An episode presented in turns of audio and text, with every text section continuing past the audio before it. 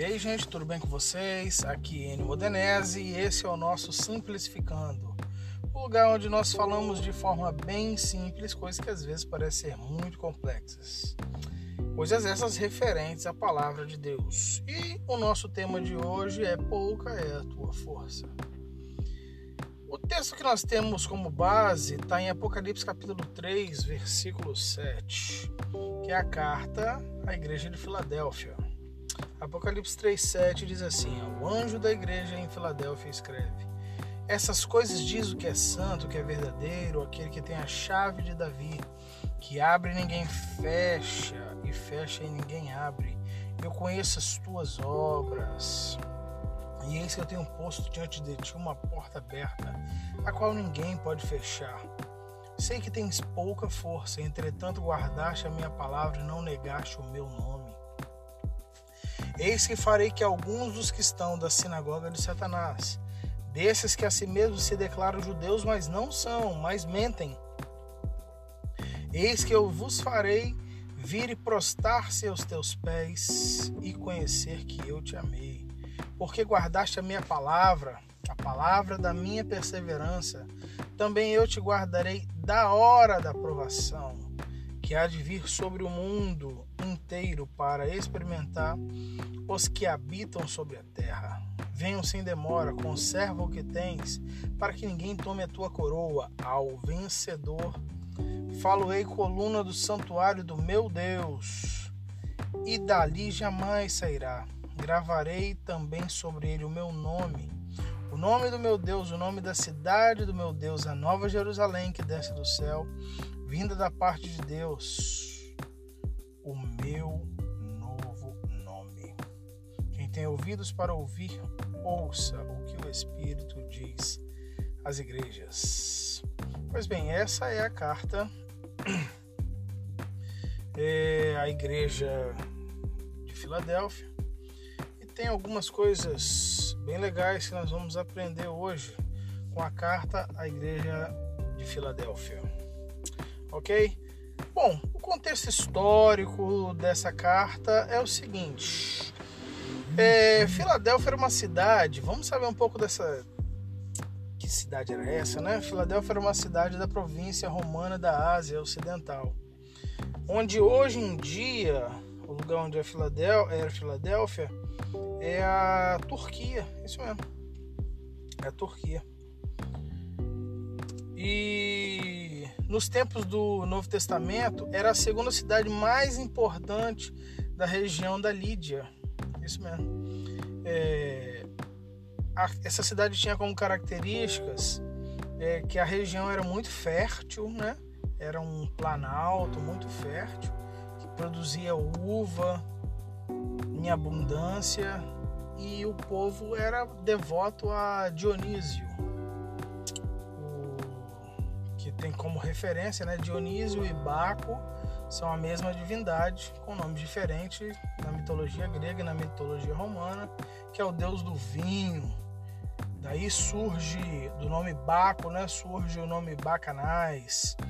As festas a Dionísio eram muito populares na cidade de Filadélfia.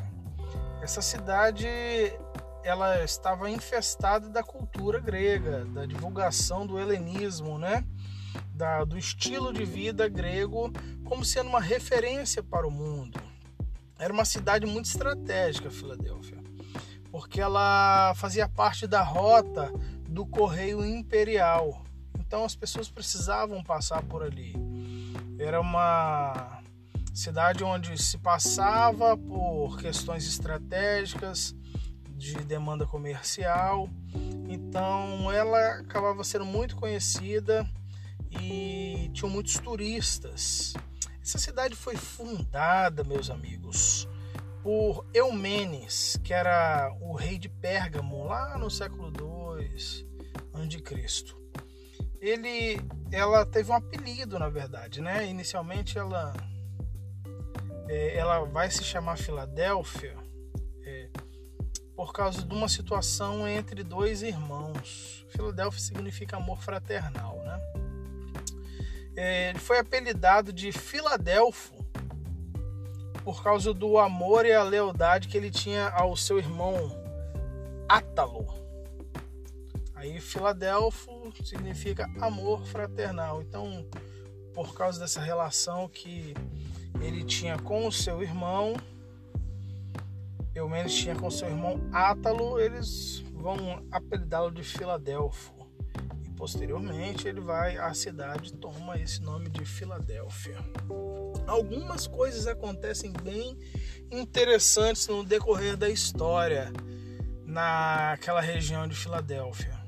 No ano 17 depois de Cristo, a cidade foi devastada por um terremoto terrível e teve uma grande doação imperial nesse período para reconstruir a cidade.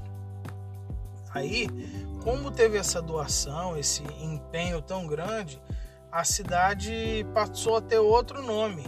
Ela começou a ser chamada agora de Neo Cesareia ou Nova Cesareia, né? E depois disso, o imperador Vespa, Vespasiano, foi Vespasiano, é, foi Vespasiano. O imperador Vespasiano, ele colocou o nome da cidade de Flávia. Ah, é isso mesmo, Flávia.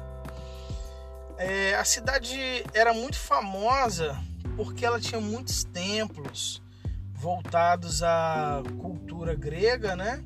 e os seus festivais também atraíam pessoas de muitas regiões de muitas regiões então o pessoal ali tá, ficava sempre lotado que as pessoas gostavam de lá ver os templos e os festivais também aos deuses nenhuma dessas é, das áreas da, da igreja ali da Ásia atualmente são regiões cristãs as igrejas do Apocalipse. Nenhuma daquelas regiões ali são atualmente, né, são cristãs. Nenhuma delas. Nenhuma, nenhuma, nenhuma. Mas é dentre elas a, a região ali de Filadélfia foi a que resistiu por mais tempo. Você vê ali as cartas ali. Atualmente, hoje em dia, claro que isso não perseverou. Hoje em dia não é também. Filadélfia não é. Hoje em dia é, o lugar onde era a cidade de Filadélfia é uma cidade turca, é uma aldeia turca, né? Chamada Alasheir, que significa cidade de Deus. Mas esse conceito de Deus aqui, Alasheir, na Turquia, agora voltado para o islamismo. É isso mesmo. Bom, temos alguns elementos muito interessantes aqui na carta à igreja de Filadélfia. E o primeiro elemento que eu queria chamar a atenção é a chave de Davi. O texto fala né, que é, eles tinham a chave de Davi. E a chave de Davi vai fazer uma referência. Esse texto faz uma referência a Isaías 22, capítulo 20. Pega lá sua Bíblia lá, dá tempo.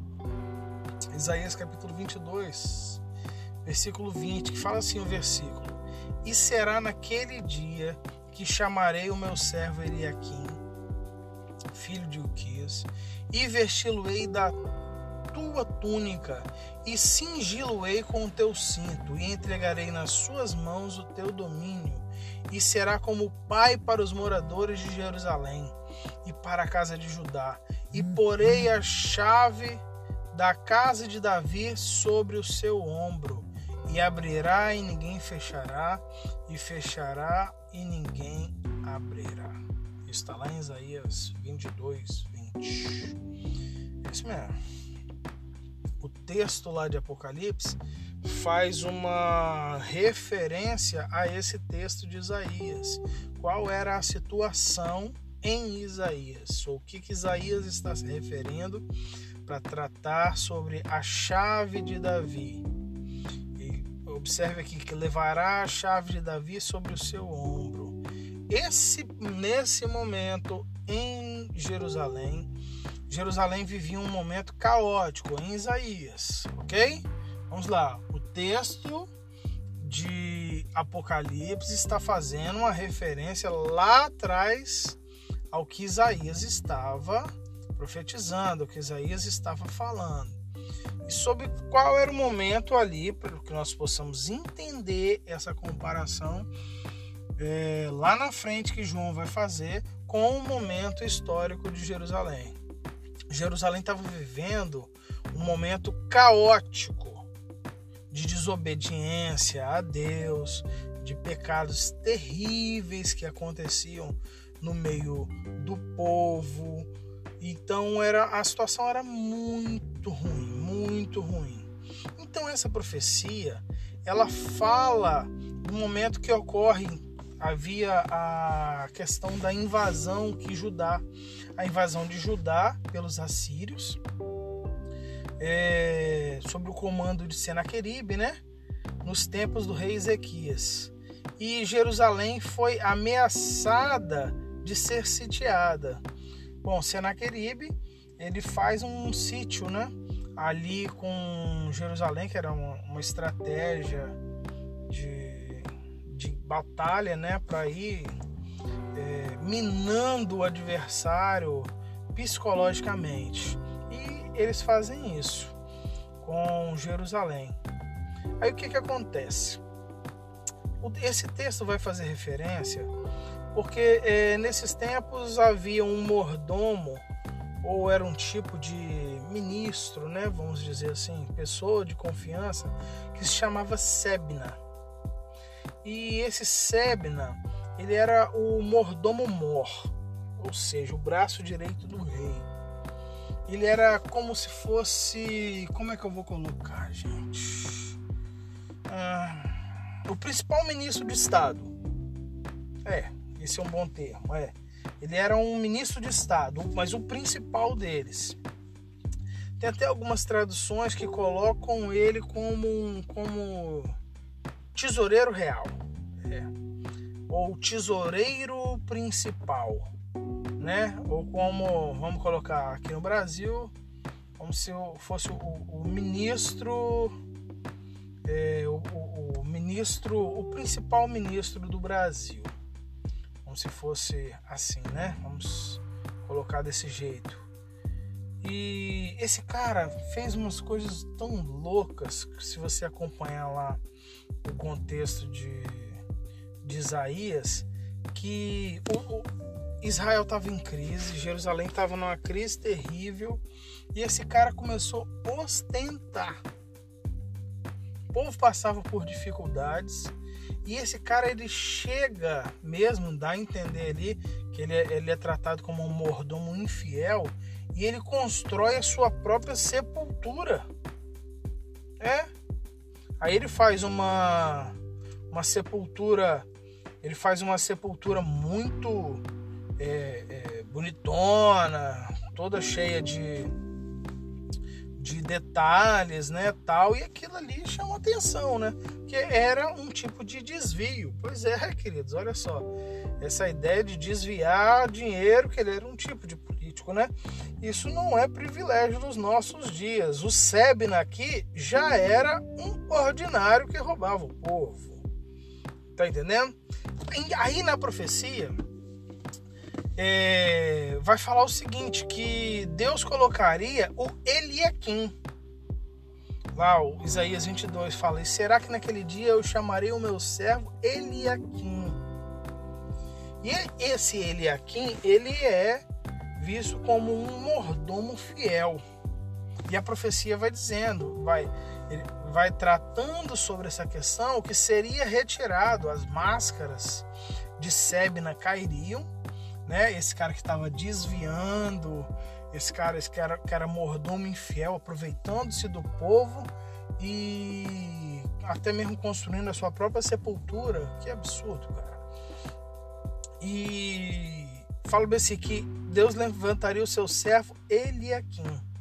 Vestiria ele com a sua túnica, cingiria com seus cintos e entregaria nas suas mãos a chave do seu domínio e ele será como pai para os moradores de Jerusalém e para a casa de Judá. E porei a chave de Davi sobre o seu ombro, e abrirá e ninguém fechará, e fechará e ninguém abrirá.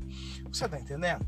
Lá em Apocalipse, essa profecia que é feita à igreja de Filadélfia, ela historicamente ela tem o seu cumprimento em Eliakim. OK? Ou seja, Deus estava comparando a igreja em Filadélfia com um, um mordomo fiel chamado Eliakim. E esse tinha algumas responsabilidades. E aqui vai utilizar o termo chave de Davi. Tem uma coisa que é muito interessante, que a chave era pesada. Coloca, colocarei a chave de Davi sobre os seus ombros. Você conhece alguém que carrega chave no ombro? Chave você carrega na mão. Porque aquilo ali era um simbolismo de que a igreja, a igreja do Senhor, assim como ele aqui carregaria a chave em seus ombros, tinha uma grande responsabilidade. E essa, a ideia de carregar nos ombros é carregar uma responsabilidade. É Jesus, por exemplo, carregou sobre os seus ombros a cruz que nos salvou. E é algo muito interessante que a cruz de Cristo, assim como as chaves de Davi, abre portas que ninguém fecha e fecha portas que ninguém abre. A cruz de Cristo é uma chave que abre portas, abre porta que ninguém fecha e fecha porta que ninguém abre. A cruz de Cristo é a única chave para a salvação do homem. Não existe outra. Não existe outra forma do homem ser salvo a não ser pela cruz de Cristo. Não há há outra coisa. E é muito interessante que em Apocalipse fala que sobre mesmo nessa ideia de chave que Jesus ele tomou as chaves da morte e do inferno. Jesus tomou as chaves da morte e do inferno. Apocalipse 1 está escrito isso. Olha que coisa, cara. Maravilhoso isso daqui. Pensa na profundidade que existe nisso daqui. Colocaria a chave de Davi sobre os seus ombros. Nós temos uma responsabilidade sobre os nossos ombros. Isso, essa, essa chave, ela fala é, da entrega que Deus faz do governo da cidade para os servos fiéis. Para, no caso, Eliakim, que é comparado à igreja de Filadélfia, que é uma igreja que não tem repreensão no sentido ali das, das repreensões que são feitas às igrejas. A igreja de Filadélfia não tem nenhuma repreensão. Então Deus entrega as chaves do governo da cidade nas mãos da igreja. É isso mesmo. E essas chaves, ela, ela tem alguns símbolos interessantes que por causa de, dessa chave que exerce eles têm ali direito de exercer alguns direitos monárquicos, ou seja, de estabelecer um governo. Quando fala colocaria a chave sobre os seus ombros, é porque está dizendo que, da mesma forma que Eliakim passaria por aquele processo, que ele abriria ali os portões do palácio de Davi, que só ele poderia abrir aquilo, só Cristo poderia abrir a porta da salvação para nós, e está na mão da igreja estabelecer o governo de Cristo aqui na terra onde nós estamos. E essa porta que se abre, na verdade, meus queridos, e abrirei uma porta que ninguém fecha e fecharei, né? Essa grande porta que é aberta, há um entendimento que essa porta aberta é a porta do serviço, é a porta da evangelização. Ou seja, né? É, há uma grande porta que Deus abre. E nesse momento, muitas portas estão abertas. E nós, como igreja, precisamos estar atentos para as portas que Deus está abrindo, mesmo nesse momento de crise que nós estamos passando. É, mesmo que haja uma limitação das pessoas em relação ao ir e vir, mas existem algumas portas que estão abertas nós precisamos estar atentos a essas portas que estão abertas. Amém? Continua dizendo que eu conheço as tuas obras. Conheço as tuas obras. Querido, preste atenção. É, Jesus conhece você. Jesus ele conhece você. Jesus conhece a sua estrutura. E aqui chega um ponto que eu, eu, eu me maravilho demais. Eu fico maravilhado porque é, é, esse texto é tão bonito que ele fala assim: eu conheço as tuas obras e eu sei que tem pouca força. Cara, isso é muito legal. O Senhor está dizendo, ei, pessoal aí da igreja de Filadélfia, eu sei que vocês têm pouca força. E para Deus isso não era um problema. Mas vamos entender o que era essa pouca força. Essa pouca força é o seguinte: diante ali daquela grandiosidade dos templos, dos festivais. Lembra que eu falei que, que o território ali de Filadélfia era um, um local muito propício ali para o comércio, havia o, o turismo religioso ali era muito forte. Então, diante de todos aqueles festivais, diante de todos aqueles templos que haviam, de todos os judaizantes, né? Que mais à frente vai falar também que oprimiam a igreja, eles se achavam fracos. Ou seja, cara, é tanta coisa dando errado e nós somos tão pequenininhos no meio disso tudo. Ou trans, transferindo para uma pergunta. Eu sei que tem poucas forças. Eu sei que tem pouca força. Eles podiam se perguntar: o que, que nós podemos fazer diante dessa cidade tão corrompida? o Senhor está dizendo. Eu sei que a situação aqui é muito tensa. Que eu posso fazer diante dessa cidade tão corrompida? Aí vai falar: Eu coloquei uma porta aberta diante de ti. Você sabia que às vezes a gente se sente assim, fala, caramba, será que nós podemos realmente ter relevância, fazer diferença no bairro onde a gente mora, na cidade onde a gente mora, no nosso país. É tanta corrupção, é tanta coisa errada, é tanto trem esquisito que acontece. E diante dessa situação, o Senhor está olhando para aqueles servos dele e está falando assim: Eu conheço você. Eu sei que diante disso tudo que está acontecendo, você sente com pouca força, você acha que você não pode fazer muita coisa mas eu pus uma porta aberta diante de ti. Olha, gente, essas portas abertas, elas têm uma representação é, do acesso que Deus nos dá a oportunidades. É isso mesmo. Coloquei uma porta aberta diante de ti. Que portas abertas são essas? São as oportunidades que Deus nos dá para estabelecer o governo dele nos lugares onde nós estivermos. Onde são essas portas? O trabalho onde você está. Você que trabalha dentro de um hospital, você tem acesso a pacientes que eu não tenho. Você que trabalha dentro do hospital, você lida com pacientes que você pode falar do amor de Cristo para eles e eles alcançarem a salvação deitados aí num leito e você pode ser benção na vida deles. Você que trabalha no sistema prisional, você tem acesso a presos que eu não tenho e a pessoa que está lá no hospital também não tem. Você pode falar do amor de Cristo no sistema prisional para colegas seus.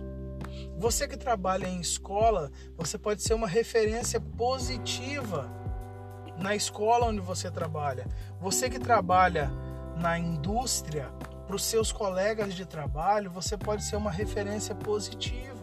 Na academia onde você malha, onde você treina, você pode, isso pode ser uma porta aberta para Deus te usar e você trocar uma ideia com alguém ali e você ser usado pelo Senhor A empresa onde você trabalha é uma porta aberta.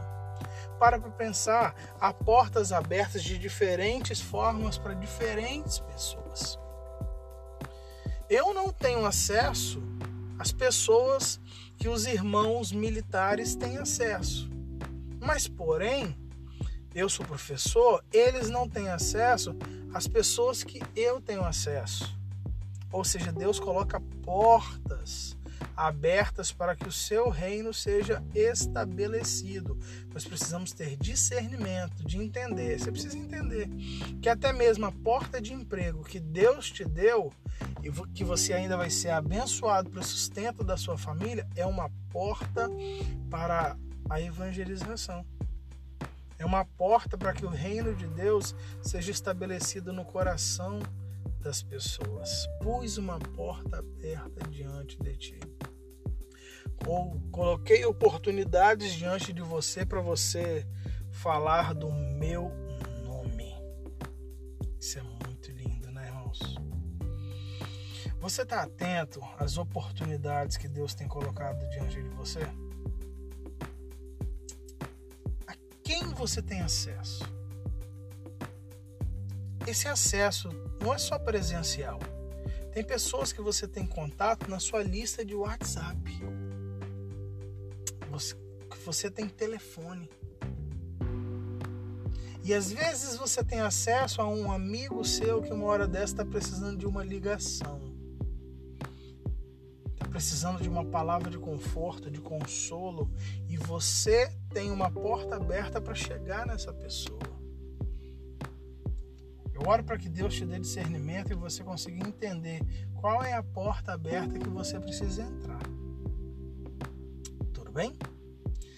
É, tem algo interessante aqui que é o exemplo que nós vemos na vida de Pedro.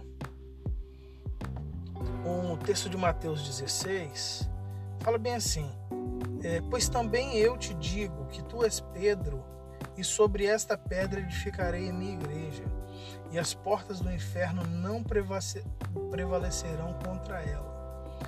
E eu te darei as chaves do reino dos céus, e tudo o que ligares na terra será ligado no céu, e tudo que desligares na terra será desligado no céu. Por muito tempo, essa ideia das chaves dada a Pedro foi mal interpretada, vamos dizer assim.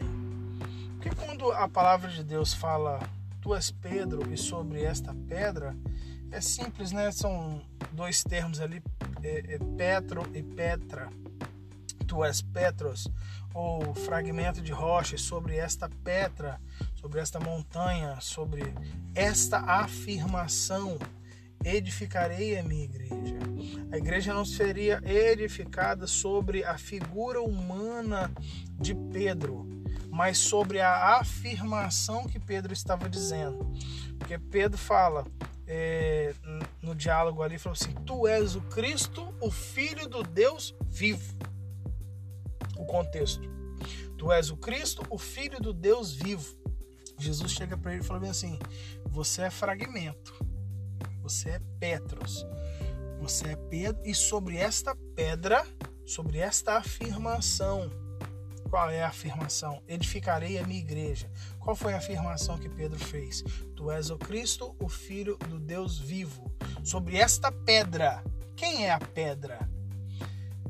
Cristo, Filho do Deus vivo. Você entendeu? Tu és Pedro, e sobre esta pedra lá, busca lá no versículo lá, Mateus 16. Olha o contexto. É sobre essa afirmação a igreja será edificada e a igreja é edificada sobre esta verdade. Eu te darei as chaves do reino dos céus. As pessoas até falam, ah, Pedro é o porteiro dos céus. Não, aquilo ali estava fazendo menção que Pedro sim foi era o líder da igreja de Jerusalém, mas quando ele prega ali após aquela manifestação de Pentecoste, milhares de vidas são salvas e batizadas ali naquele mesmo dia, ou seja, a obra de Deus ali estava sendo escancarada. Eu te darei as chaves do céu e você tudo que ligares na terra será ligado no céu tudo que desligares na terra será desligado no céu. Ali em Pedro, essa ideia de dessa porta aberta, ela vai ser colocada de uma forma é, muito visível na prática. Ali, o que o Senhor estava querendo dizer? Esta porta, a porta da evangelização. E Pedro toma posse, Deus usa de uma forma tremenda e muitas pessoas são alcançadas para Cristo. Essa porta aberta é uma porta aberta para o governo de Cristo. E em diversas situações nós vemos essa porta aberta. Como por exemplo, o patrão tem a relação entre patrão e funcionário. Nós lembramos daquele servo que pediu para Jesus curar o seu servo, aquele, aquele senhor. Senhor, cura o meu servo. Priscila e Áquila, que a igreja é, era na sua casa, eles estabeleceram um governo na sua casa. Cornélio, que convida os seus parentes e os seus vizinhos para ouvir Pedro pregar. Então, Cornélio estabelece o governo de Deus sobre a sua casa, convida os seus vizinhos. E mesmo com pouca força, Deus vai destravar e vai usar as pessoas ali como agentes do reino. Então é isso mesmo, querido.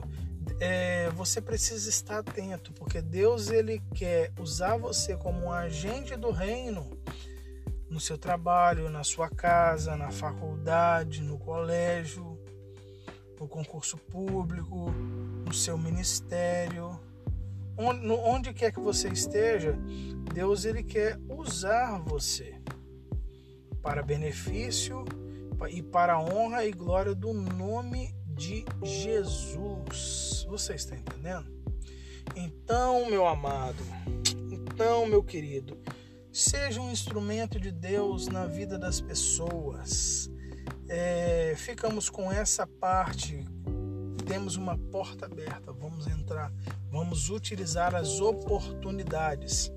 Lembra, as pessoas que vão passar por você hoje, você, ou durante essa semana, você tem a oportunidade de ser bênção de Deus na vida dessas pessoas. Tudo bem? Fique com Deus, que Deus os abençoe.